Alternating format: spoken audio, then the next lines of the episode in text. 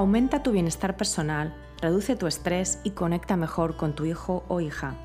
Esto es Cuando tu hijo es diferente, un podcast para madres y padres de hijos con cualquier diferencia neurológica, de atención, de comunicación o de desarrollo. Yo soy Magui Moreno y te doy la bienvenida a este programa donde comparto herramientas, técnicas y consejos prácticos para que disfrutes de tu vida y de tu maternidad. Hola, bienvenidos al episodio 75 del podcast Cuando tu hijo es diferente. Hace unas semanas pregunté en mi cuenta de Instagram sobre el miedo a dejar a nuestros hijos neurodiversos con otros, con otras personas. Por cierto, que mi cuenta en esa red social es arroba mindfulautismmama, por si me quieres seguir por allí y aún no lo haces. Algunas de las respuestas que recibí fueron, no van a seguir mis indicaciones, no van a poder lidiar con él o con ella. Yo soy la única que le entiende. Les estoy dejando un problema a los demás. ¿Y si le hacen daño? Me siento culpable de dejar a mi hijo con otras personas. En este episodio del podcast quiero indagar más sobre este tema y darte algunas pautas, como siempre desde la perspectiva de los padres, de nosotros, para trabajarlo como otra capacidad más.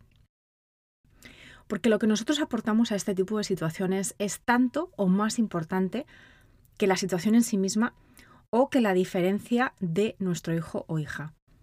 Si nosotros nos aproximamos a este tema desde el miedo más absoluto, o desde la desconfianza total hacia los demás, o desde una visión muy negativa o muy limitada de cómo va a ser esa experiencia de estar con otras personas para nuestros hijos, pues es muy poco probable que podamos conectar con los recursos, con la actitud, con la mentalidad, con la comunicación, el estilo de comunicación que necesitamos para ir a probar en primera instancia y para ir mejorando y ampliando la experiencia para todos tanto para ti como para tu hijo o hija. Hablando claro, si esperamos problemas, nuestra mente estará predispuesta a encontrarlos. Si nos aproximamos a esto desde el control absoluto e incluso el perfeccionismo, será muy difícil encontrar personas o lugares o momentos apropiados para dejar a nuestros hijos. Si creemos que nadie más puede cuidar de nuestros hijos, es probable que esto se convierta en una profecía autocumplida. Todo esto no significa que tiremos la responsabilidad o el cuidado y la prevención a los cuatro vientos y dejemos a nuestros hijos, que tienen necesidades específicas y perfiles de interacción diferentes, con cualquiera. Claro que no. Quiero empezar dejando muy claro que dejar a los hijos con otras personas no significa ser mala madre ni mal padre. Significa entender y aceptar que ni somos omnipotentes, ni omnipresentes, ni lo podemos ser. Somos personas que necesitamos ayuda de vez en cuando, como lo hacen todos los seres humanos. Por cierto, aprovecho para mencionar aquí, si estás escuchando esto y, sientes que necesitas el apoyo de un grupo de madres como tú, que te puedes unir a la tribu Mamá en Calma, un programa de acompañamiento facilitado por mí, en el que nos escuchamos, nos vemos, nos sentimos acompañadas y compartimos las experiencias de ser madres de hijos neurodiversos. Tienes toda la información en mi página web mauimoreno.com barra tribu. Así que vamos a hablar hoy de cómo llegar a un punto en el que nos sintamos cómodos, cómodas de dejar a nuestros hijos con otras personas, aunque sea muy de vez en cuando. Y la primera clave viene justamente por aquí. Todas nuestras decisiones son emocionales. Todas. Todo lo que decidimos viene, nos demos cuenta o no, de buscar sentirnos de alguna manera o de evitar sentirnos de alguna manera. Y lo que estamos evitando sentir, lo que no queremos sentir al no dejar a nuestros hijos con nadie es miedo. Así que lo primero, la primera clave que te quiero dar es que hay que normalizar el miedo, porque el miedo cumple una función que es la de ponernos en alerta ante ciertas condiciones para prevenir accidentes y evitar desgracias. Es normal sentir miedo ante situaciones que nos ponen nerviosas o de las que no sabemos cómo va a ser el resultado. Tu mente te quiere prevenir, te quiere proteger de situaciones que en muchos casos nunca llegan a suceder. Y lo mismo con nuestros hijos. Pero claro, siempre hay un riesgo y eso también hay que decirlo claramente. Y por supuesto, trabajar para minimizar ese riesgo al máximo. En el caso de un miedo a dejar a los hijos con otras personas, primordialmente lo que hay es un miedo a la falta de control. De control sobre el entorno de nuestro hijo o hija, que por supuesto viene alimentado por la enorme responsabilidad que sentimos sobre el bienestar de nuestros hijos, ¿no? Entonces, no se trata de pretender no sentir miedo. Y cuando digo miedo me refiero también a otras variaciones emocionales como nerviosismo o preocupación. No, se trata de usar ese miedo, esa preocupación, como trampolín y no como trampa. Es decir, como un aliciente para reflexionar y considerar opciones y no como un agujero negro de la mente desde donde es prácticamente imposible salir. Y con esto voy al segundo punto, que es enfócate en lo que puedes controlar y prueba. El tip práctico sería que te enfoques en lo que sí controlas y también que te enfoques en lo que tu hijo necesita y no necesariamente, no exclusivamente en lo que queremos nosotros o nosotras como madres y padres. Tú puedes controlar mucho más de lo que piensas, o por lo menos hasta cierto punto. Puedes controlar el tiempo, el lugar, las personas con, con las que lo dejas, también cómo te comunicas con esas personas con respecto a tus preferencias. Lo que no puedes controlar es lo que esas personas realmente hacen cuando tú no estás ahí. Así que pongámoslo ya sobre la mesa, porque esto es una realidad inamovible y que tienes que aceptar como madre o padre para avanzar en este tema. El que tú no puedas controlar absolutamente todo lo que pasa cuando tú no estás ahí no significa tampoco automáticamente que eso sea negativo, que sea malo o que sea dañino para tu hijo. Otro punto es tener claridad sobre tus motivaciones, tus para qué. ¿Para qué quieres dejar a tu hijo con otra persona? Tal vez es una necesidad logística y eso es muy común, pues que mm, trabajamos más horas de las que nuestros hijos están en ámbitos escolares y necesitamos la ayuda de otras personas para después de la escuela. Pero también puede haber una motivación de que tu hijo o tu hija vaya probando lo que supone estar con otras personas que tienen pues otro estilo diferente al mío. Obviamente son otras personas, ya no es mamá, ya no es papá. Y pueden darse estas dos motivaciones también al mismo tiempo. Lo importante también es darse permiso para probar, lo que decía antes, porque nada ni nadie es estático. Nuestros hijos van evolucionando, aunque sea a un ritmo muy diferente del que nos esperábamos. Van adquiriendo habilidades de comunicación, de socialización, van cambiando o de alguna manera modificando también sus necesidades sensoriales. Es decir, no son estáticos.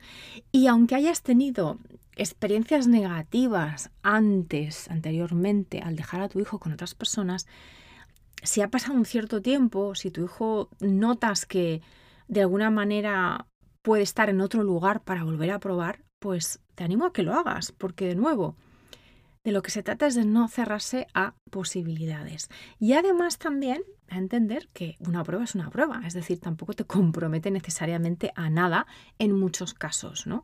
Intentar, obviamente, en la medida de lo posible, buscar si, por ejemplo, son programas extracurriculares o actividades en grupo o actividades que te exijan un cierto compromiso, intentar buscar actividades o profesionales que lo ofrezcan con algún tipo de garantía de que te puedes retirar si a tu hijo o, hija, o hija pues no le gusta o no se acaba de adaptar.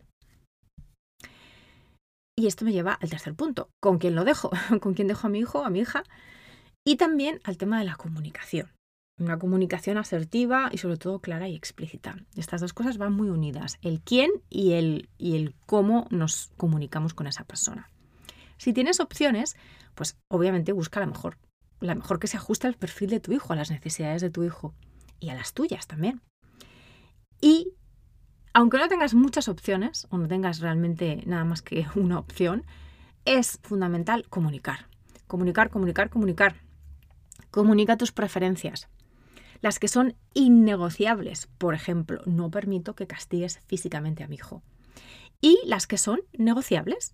Preferiría que no tuviese la tablet dos horas, pero si hay dificultades o no sabes cómo manejarlo, tiene alguna crisis sensorial, se la puedes dar un rato, por ejemplo. Eh, con las familias hay el típico ejemplo ¿no? de los abuelos, pues que vienen de otro paradigma de crianza, que no entienden y a veces tampoco comparten eh, tus decisiones de crianza o no entienden, por ejemplo, que tu hijo no pare o que no pueda comer ciertos dulces o que no se exprese verbalmente y entonces pues le gritan como si fuera sordo. Esto, esto también es muy típico. Aquí lo importante es entender la diferencia entre intención e impacto, porque seguramente tus padres o tus suegros no tienen intención de herir tus sentimientos o de criticarte o de menospreciar a tu hijo. Seguramente no lo saben hacer mejor, precisamente porque vienen de un paradigma muy diferente de crianza y tampoco saben, ¿no? Pero el impacto, claro que sí, puede ser muy negativo. Entonces, también puede ser negativo a toro pasado. Por ejemplo, se portan bien, tus hijos se portan bien, ¿no? Están bien y, los abuelos están contentos durante el tiempo que están juntos, pero luego al llegar a casa, pues tu hijo o tu hija está revolucionado a nivel sensorial, a nivel emocional. ¿Por qué?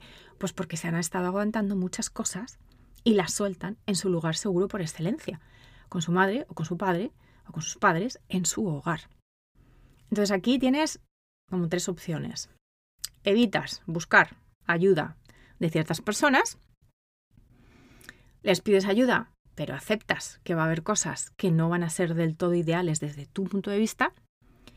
Y la tercera, que digamos sería la, mejor, si hay apertura por la otra parte, es que eduques y, e informes al máximo posible a esa persona que te cuida a tu hijo, a tu hija, para que hagáis equipo. Muchas veces las personas y sobre todo los familiares no lo hacen mejor porque no saben, porque no entienden o porque se sienten inseguros, inseguras. Así que dales información, pero siempre desde una actitud comprensiva y conciliadora.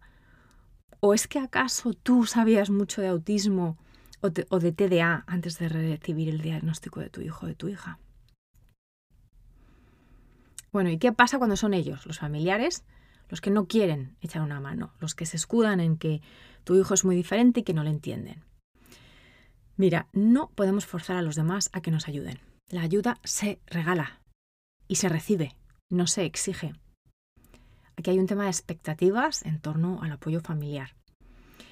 Tal vez puedes hablar con ese familiar y explicar bien el perfil de tu hijo y empezar poco a poco y sobre todo mantener abiertos los canales de comunicación para que ellos tengan la confianza de preguntarte, de comentarte, de contarte, de sentirse más seguros en el cuidado de tu hijo o hija, sin temor pues a que tú también les critiques de vuelta o, les digas eso no se hace así o pues qué bruto eres, ¿no? Si quieres un poquito más de información sobre este tema de la relación con la familia y la comunicación con la familia, tienes más información en el episodio 52 de este podcast donde hablo precisamente de eso, de la relación con el resto de la familia. Sobra decir que si en cualquier momento observas cambios emocionales o de comportamiento significativos en tu hijo o hija, o y tienes sospecha de maltrato o de abusos, el bienestar de tu hijo está por encima de todo. Y es tu responsabilidad protegerlo y evitar el contacto con cualquier persona que esté involucrada. La cuarta clave es la importancia de ir trabajando la flexibilidad de manera gradual. En estas cosas, como en casi todo en la vida, se trata de ir poco a poco. Pues vamos eso, aumentando esa capacidad de estar con otras personas y esa flexibilidad, y ojo, de todas las partes, la tuya la de tu hijo o hija y la de las personas que se quedan al cargo. Si dejarlo una noche o un fin de semana te parece mucho, pues empieza con una hora o incluso empieza con media hora. También es importante darnos cuenta de que la percepción nuestra pues no es lo mismo que la realidad. El significado que le damos a una situación nos lleva a un sentimiento, como comentaba antes, y esto nos lleva a, nos lleva a una predisposición y muchísimo más cuando estamos hablando de nuestros hijos. ¿Qué quiere decir esto? Pues que nuestra objetividad está un poquito anulada, ¿vale? Son los llamados delirios de mamá o de papá. Un ejemplo, pues yo que sé, enfadarse con tu madre o con tu hermana por una cosita que realmente no tiene esas consecuencias tan graves que tú piensas en tu cabeza. O proyectar que tu hijo no se lo está pasando bien simplemente porque, bueno, pues porque no tiene una reacción explícita de alegría o porque no te cuenta muchos detalles, eso no significa que no se los esté pasando bien. Parte de ser flexible y de tener una mentalidad de crecimiento como madre y padre es también darse cuenta de que las decisiones son reversibles, con lo que decía antes de probar. De esta manera, pues estamos invitando aprendizajes y, recolectando aprendizajes, aunque hayamos cometido un error o aunque hayamos decidido algo que luego pues, no nos ha dado un buen resultado. No tenemos por qué perder la, el aprendizaje. Siempre hay aprendizajes, aunque, mm, aunque parezca que sean fracasos. Eh, y de nuevo, estos aprendizajes no solamente son para nosotros, sino también muchas veces para nuestros hijos. Porque la rigidez es precisamente un área de desafío para muchos niños y personas con TEA, TDA y otras neurodiferencias. Por ejemplo, en las rutinas, en la alimentación, en los lugares, en los trayectos, en los horarios y un sinfín de otros, de otros aspectos a diario. Entonces, esto de dejar a los hijos con otra persona se trata de Mm, verlo como un objetivo, como un objetivo activo que fomenta la flexibilidad de nuestros hijos y también la nuestra. No es fácil ni es instantáneo, pero sí que es fundamental, porque para su propia autonomía, su propia independencia, para su propio bienestar en el futuro, nuestros hijos tienen que tener las habilidades y la práctica que les permitan adaptarse a un entorno que no va a ser siempre el mismo y ser capaces de tener respuestas dinámicas, eh, bueno, pues ante diferentes tipos de entornos. Y esto ya es algo difícil para ellos por su neurodiversidad. Entonces, que veamos también esta parte positiva a la larga, en el, en el largo juego, digamos, de dejar a nuestros hijos y de que nuestros hijos tengan contacto con diferentes personas, con diferentes tipos de personas. Y esto me lleva a la última clave, la clave 5, que es tomar conciencia de el precio a pagar de no pasar a la acción, de no dejar a nadie eh, que cuide de nuestros hijos. Pero, y de nuevo, no solamente para ti, sino también para tu hijo o hija. Y aquí la clave es entender que fomentar, alimentar una codependencia muy fuerte con nuestros hijos no es beneficioso para nadie, y mucho menos para tu hijo o tu hija, porque francamente no somos inmortales. Y sé, que esto suena duro, pero también es nuestra responsabilidad darles oportunidades a nuestros hijos de ser cuidados, de ser atendidos por otras personas, siempre que sean las adecuadas, claro. Y porque en la vida pues van a tener que estar operando con diferentes personas en diferentes contextos. No les podemos proteger no les podemos proteger permanentemente. Eso no lleva a buenos resultados a la larga. Y caer en esta posición, este pensamiento de que solo tú puedes entender a tu hijo, de que solo tú puedes satisfacer las necesidades de tu hijo, no lleva, es que no lleva resultados positivos a la larga, ni para tu hijo ni para ti. A ti te lleva al burnout, al, ¿no? al, síndrome del, eh, del cansancio crónico, de la extenuación, eh, puede llevar, por supuesto, a, estados eh, emocionales depresivos, a un sentimiento de que, de que nunca vas a poder hacer lo suficiente. Y como ya comentaba antes, lleva a tu hijo a pensar que, todas las personas son como tú y que su vida va a ser siempre interactuar con personas como tú. Y eso pues no es cierto. Así que se trata de no privarles a ellos de experiencias que les pueden ayudar a crecer como personas, aunque sean experiencias difíciles o no del todo positivas. Esto también es nuestra responsabilidad. Y entiendo que nos cuesta porque queremos proteger a nuestros hijos y queremos evitar que sufran. Tampoco estoy hablando aquí de caer en el sufrimiento gratuito, simplemente de entender que en la vida hay decepciones, en la vida hay dificultades y que esto de esto no se salva nadie, seamos neurotípicos o neurodiversos. Y que como padres nuestra responsabilidad mayor es la exposición y ayudarles a ellos a, tener estas habilidades de eh, expresarse, de pedir lo que necesitan em, y de mm, practicar lo que supone ser cuidado por diferentes personas. Y de nuevo, aquí hay una parte también terapéutica, sobre todo en torno a la comunicación de nuestros hijos, y sobre todo para estas, estos niños, estas personas que no hablan verbalmente. Hay toda una parte terapéutica que tiene que ver con la terapia del lenguaje, eh, que bueno, por supuesto se sale del enfoque y del ámbito de este podcast, eh, pero que también como padres tenemos que asegurarnos que estamos trabajando con nuestros hijos. Porque además recuerda que no hablar no significa no poder comunicarse. ¿De acuerdo? Te dejo aquí algunas preguntas que te pueden ayudar a entender y a sopesar este precio, este coste de no dejarles con nadie versus los potenciales beneficios de hacerlo. ¿Qué pasaría si no pruebo esto? ¿Y si le va bien y aprende o se divierte? ¿Y si lo, pasa fatal y no se divierte? ¿Qué es lo peor que puede pasar? ¿Y qué efectos tendría a la larga? ¿Y si le privo de nuevas experiencias por mi propio miedo? ¿Y si le doy oportunidad de demostrarme lo que le gusta y lo que no en un ambiente diferente? Al final estamos hablando de resiliencia de la nuestra y de la de nuestros hijos. Es esa capacidad de adaptarnos y de eh, sobrellevar dificultades o momentos difíciles. Esta confianza, esta capacidad de adaptación, es algo que también se puede y se debe trabajar. Y lo hacemos modelándolo a nuestros hijos. Si nosotros podemos pasar a la acción a pesar del miedo, les estamos de alguna manera dando alas, dando motivación, eh, dando un modelo a ellos para que hagan lo mismo y no arrastrándoles con nuestro propio miedo. Te invito también a que escuches o vuelvas a escuchar el episodio 25 del podcast eh, sobre cómo ser fuerte, en el que hablo más de este tema de la resiliencia.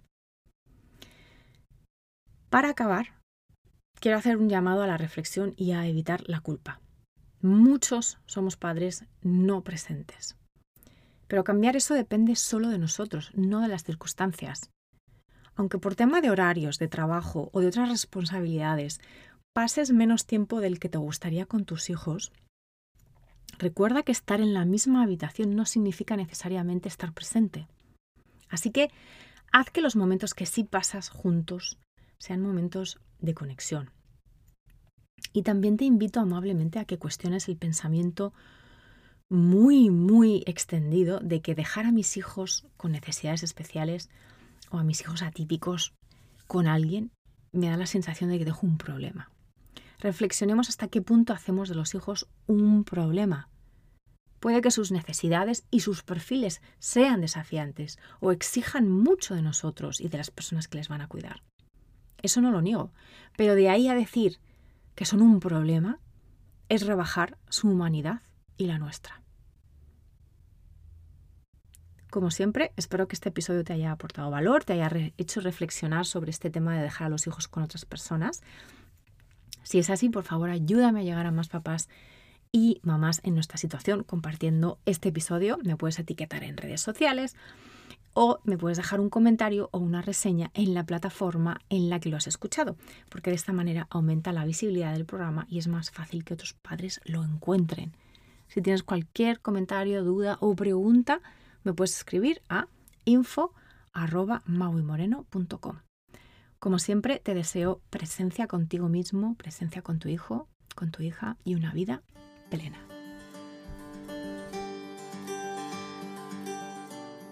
Gracias por escuchar Cuando tu hijo es diferente. Para no perderte ningún episodio, suscríbete en tu plataforma de podcast favorita o en YouTube. Si este episodio te ha aportado valor, por favor, compártelo con otras madres y padres en la misma situación o deja un comentario o una reseña para aumentar la visibilidad de este programa y que pueda llegar a más gente como tú y como yo en busca de apoyo. Si quieres saber más de mí, de mi trabajo y acceder a recursos gratuitos como el kit de primera ayuda, visita mi página web mauimoreno.com.